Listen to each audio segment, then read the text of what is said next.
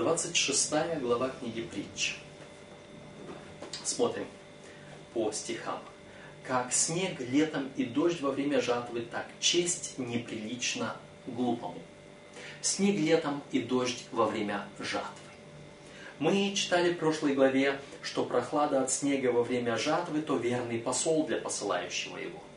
А здесь снег летом и дождь во время жатвы, так честь неприлично глупому. А, почему противоречивые тексты? Да только потому, что там а, разница была, нужно во время жары было утолить холод, утолить жару вот этой прохладою. А здесь это то, что не подходит. Во время жатвы не должно быть дождя, потому что погибнет урожай. Э, снега летом не должно быть, потому что заморозки погубят урожай. И поэтому, вот как это все плохо, так честь неприлично глупым. Вот не, несопоставимо честь и глупец. Господь не даст чести глупому человеку. Как воробей спорхнет, как ласточка улетит, так незаслуженное проклятие не сбудется. А это в обратную сторону. А кто-то захочет проклясть незаслуженно человека. Но Господь говорит, вот это проклятие незаслуженное, оно улетучится, не оставив следа. А, если мы верны если мы честны, если мы не глупцы, а мудрецы с Богом, то Господь постарается позаботиться о нашей чести. Потому что дело царя таить честь, таить дело. Эм, и да, э, тайны другого не открывай. Господь этому нас учит. Это было у нас в 25 главе, э, в 9 стихе. Поэтому мы должны знать, как вести наш разговор, мы, у нас продолжается здесь э, вот это, э, продолжаются эти притчи, э, собранные мужами Езекии, и мы продолжаем тему, которая была в предыдущей главе. Бич для коня, узда для осла и палка для глупых. Вот, то есть, если нужно кого-то наказывать, для этого есть наказание. Но незаслуженное проклятие не сбудется. Господь контролирует все в руках Божьих. В то же самое время, смотрите еще текст, не отвечай глупому по глупости его, чтобы и тебе не сделаться подобным ему. Но отвечай глупому по глупости его, чтобы он не стал мудрецом в глазах своих. А, когда мы ведем тяжбу, ведем суд – когда нам поручено рассматривать какое-то дело. Мы не должны, с одной стороны, э, быть таким глупым, как чтобы мы представляли собою снег летом и дождь во время жатвы. С другой стороны, мы не должны бояться какой-либо, какого-либо проклятия со стороны того, кого мы обличаем или судим справедливо, но должны бояться кого мы обличаем и судим несправедливо тогда. Заслуженное будет проклятие, оно сбудется. Далее, если мы глупы, то на нас будет и бич, и палка, и узда. Но, чтобы мы не были глупыми, мы цари, исследующие дело. Смотрите, 26 главу, то есть 25 главу, 2 стих – мы не должны отвечать глупому по глупости его, иначе мы станем на его уровень. Мы говорили о приличной речи. Если он по-глупому говорит, ты ему по-глупому не отвечай. Ты станешь на его уровень. Не спорь с глупцом, будешь как глупец. В то же самое время я хочу обратить внимание, что не во всех русских синодальных изданиях Библии одинаково звучит вот этот текст. Эм, пятый стих – в 26 главе. А, в некоторых изданиях написано тоже, как и в 4 стихе. 4 стих «не отвечай» и 5 стих «не отвечай». Но это ошибка. Это ошибка издателей Библии. Вы даже можете присмотреться и увидеть, что эта буква «е», вторая буква «е», она немножечко не так пропечатана.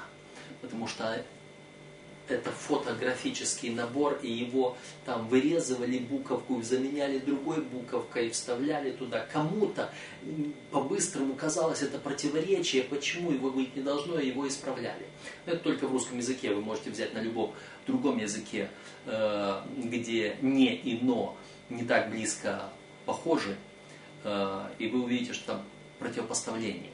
Э, во втором, в пятом стихе там должно быть и правильно, и вы проверьте свою Библию, там должно быть «но отвечай глупому по глупости его, чтобы он не стал мудрецом в глазах своих».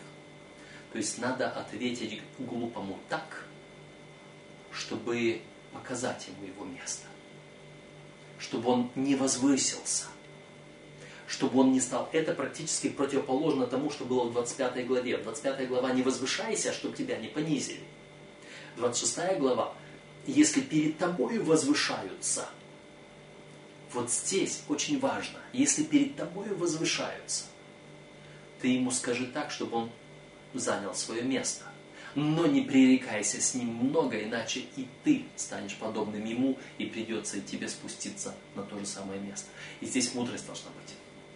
Мудрость, когда одно, а когда другое. Подрезывает себе ноги, терпит неприятность тот, кто дает словесное поручение глупцу. Словесное поручение глупцу. Иногда глупцу стоит давать поручение, но не словесное, а зафиксированное. Иначе окажешься в таком же самом положении, как он – и это некое толкование для определенных ситуаций того, как отвечать глупцу, чтобы он не стал мудрецом. Надо это зафиксировать. Чтобы это было зафиксировано. Почему? Потому что глупец потом пытается разнести, он сам не поймет. Большей частью глупец не понимает того, что ему говорят, потому что он не принимает это все. Мы раньше рассматривали, в чем заключается глупость и в чем заключается мудрость. Глупец не принимает наставления. И поэтому он даже его и не понимает. И потом он скажет, а вы знаете, он мне вот так ответил. И он извратит ваши слова.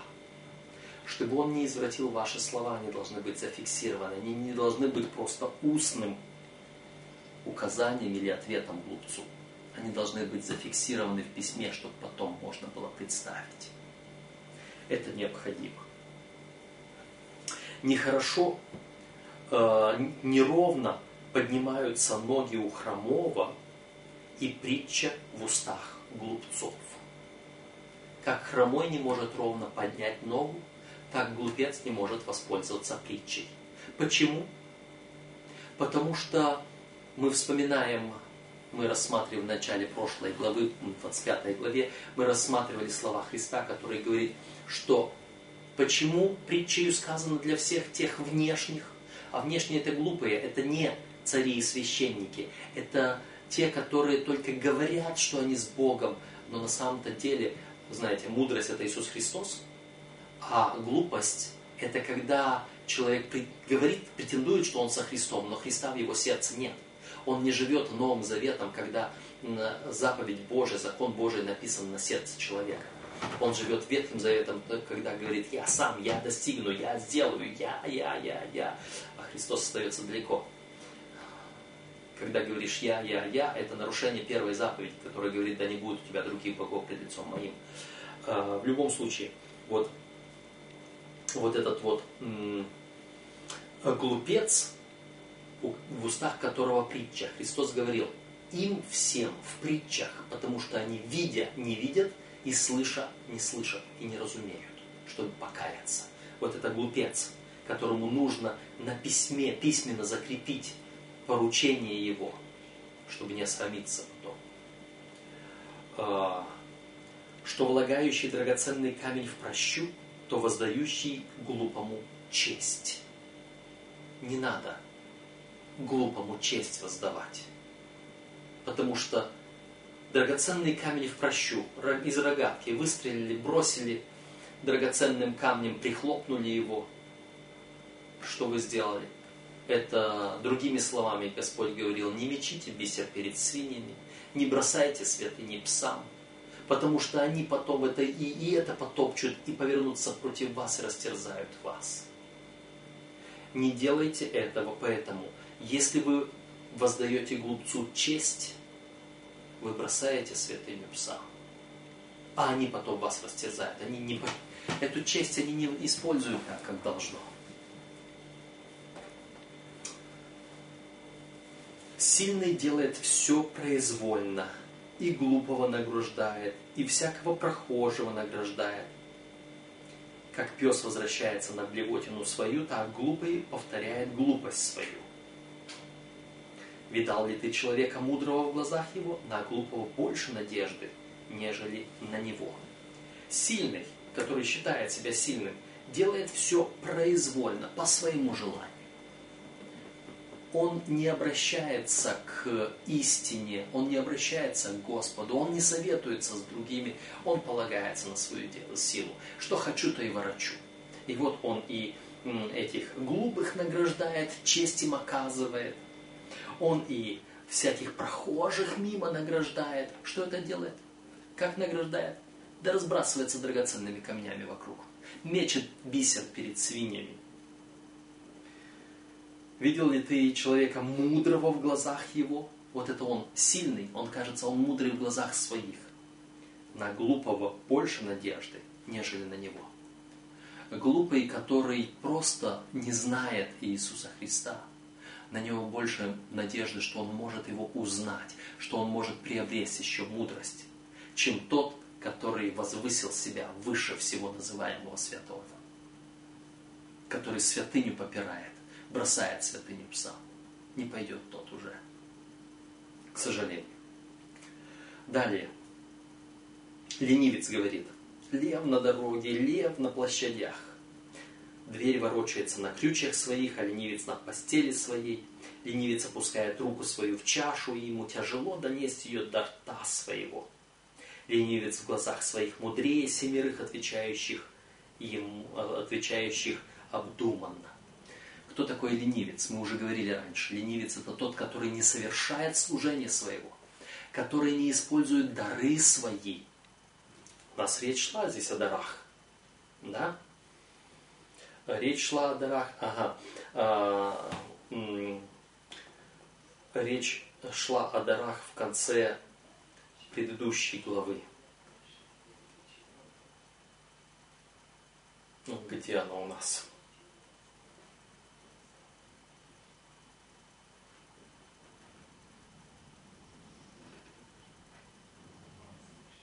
там, подарком. А, вот, это в середине, 14, 14 стих 25 главы. «Что тучи и ветры без дождя, то человек, хвастающий ложными подарками». А здесь э, вот этот ленивец, который не использует дары во славу Божью, не служит своими дарами, не выполняет. Здесь до сих пор мы говорим о царе или о христианине, об истинном христианине, как он должен совершать свое служение как он должен судить, как он должен благовествовать, как он должен общаться с людьми внешними, честь оказывать или обличать, или еще как. Ленивец это тот, который этого не делает. И вот он э, не делает, потому что он говорит, лев на улице. Он меня растерзает, я боюсь, мне страшно. Он находит десятки причин. Э, он э, ворочается на постели своей бесцельно, как дверь на ключах своих ворочается бесцельно.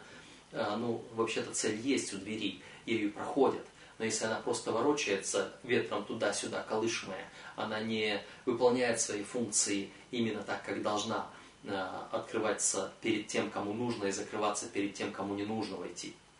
Вот, вот таким он, как-то дверь без замка так, такой ленивец, который ворочается туда-сюда, э, опускает руку свою в чашу. Что в чаше?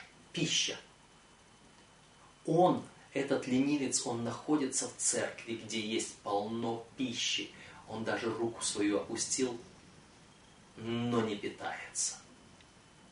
Люди, которые сегодня есть, окружены полкилометра от переводов Библии, разных вариантов, разного количества, разного вида, размера, цвета.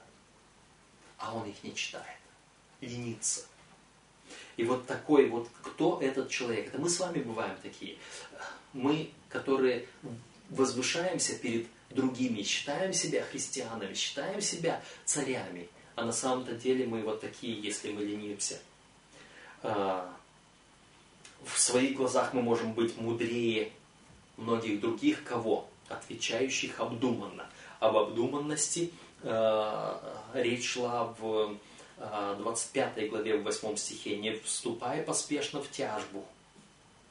Э, и перед этим было, что исследовать дело нужно. Э, слава царей исследовать дело. А здесь, не, здесь этот ленивец он не хочет исследовать дело, он ленится выполнять свою, свою цель. Хватает пса за уши, кто, проходя мимо, вмешивается в чужую ссору. А, почему? Он проходит мимо, он чувствует, что ему нужно это все сделать, но он поленился приготовиться. Он не приготовился к этому всему, он не исследовал дело внимательно. И тогда, когда он без исследования это делает, что случится с ним?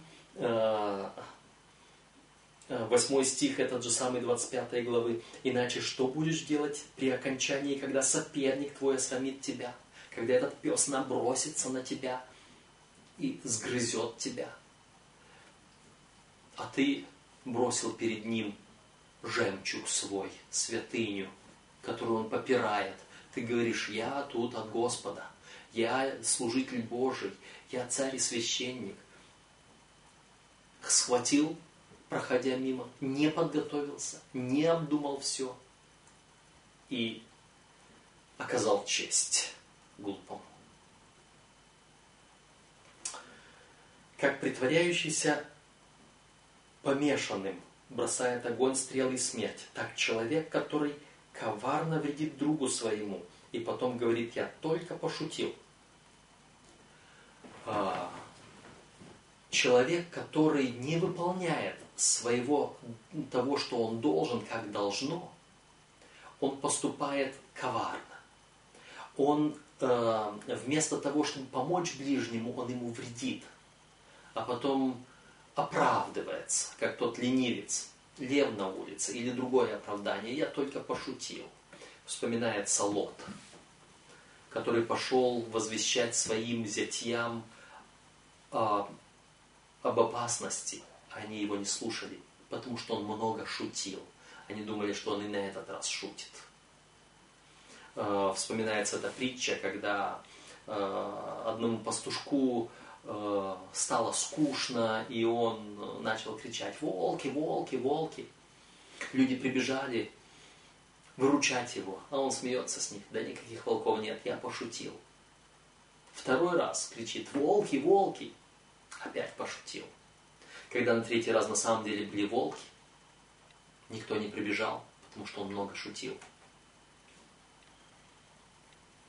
Такой человек, который коварно вредит другу своему, а потом говорит, я пошутил. Он не только другу своему вредит, но и себе. Но вред, который он приносит, он достанется всем. Где нет больше дров, огонь погасает, и где нет наушника, раздор утихает мы продолжаем здесь вопрос того суда, который решает царь с 25 главы. И вот здесь, вот в этом решении мы не должны выносить тайну другого.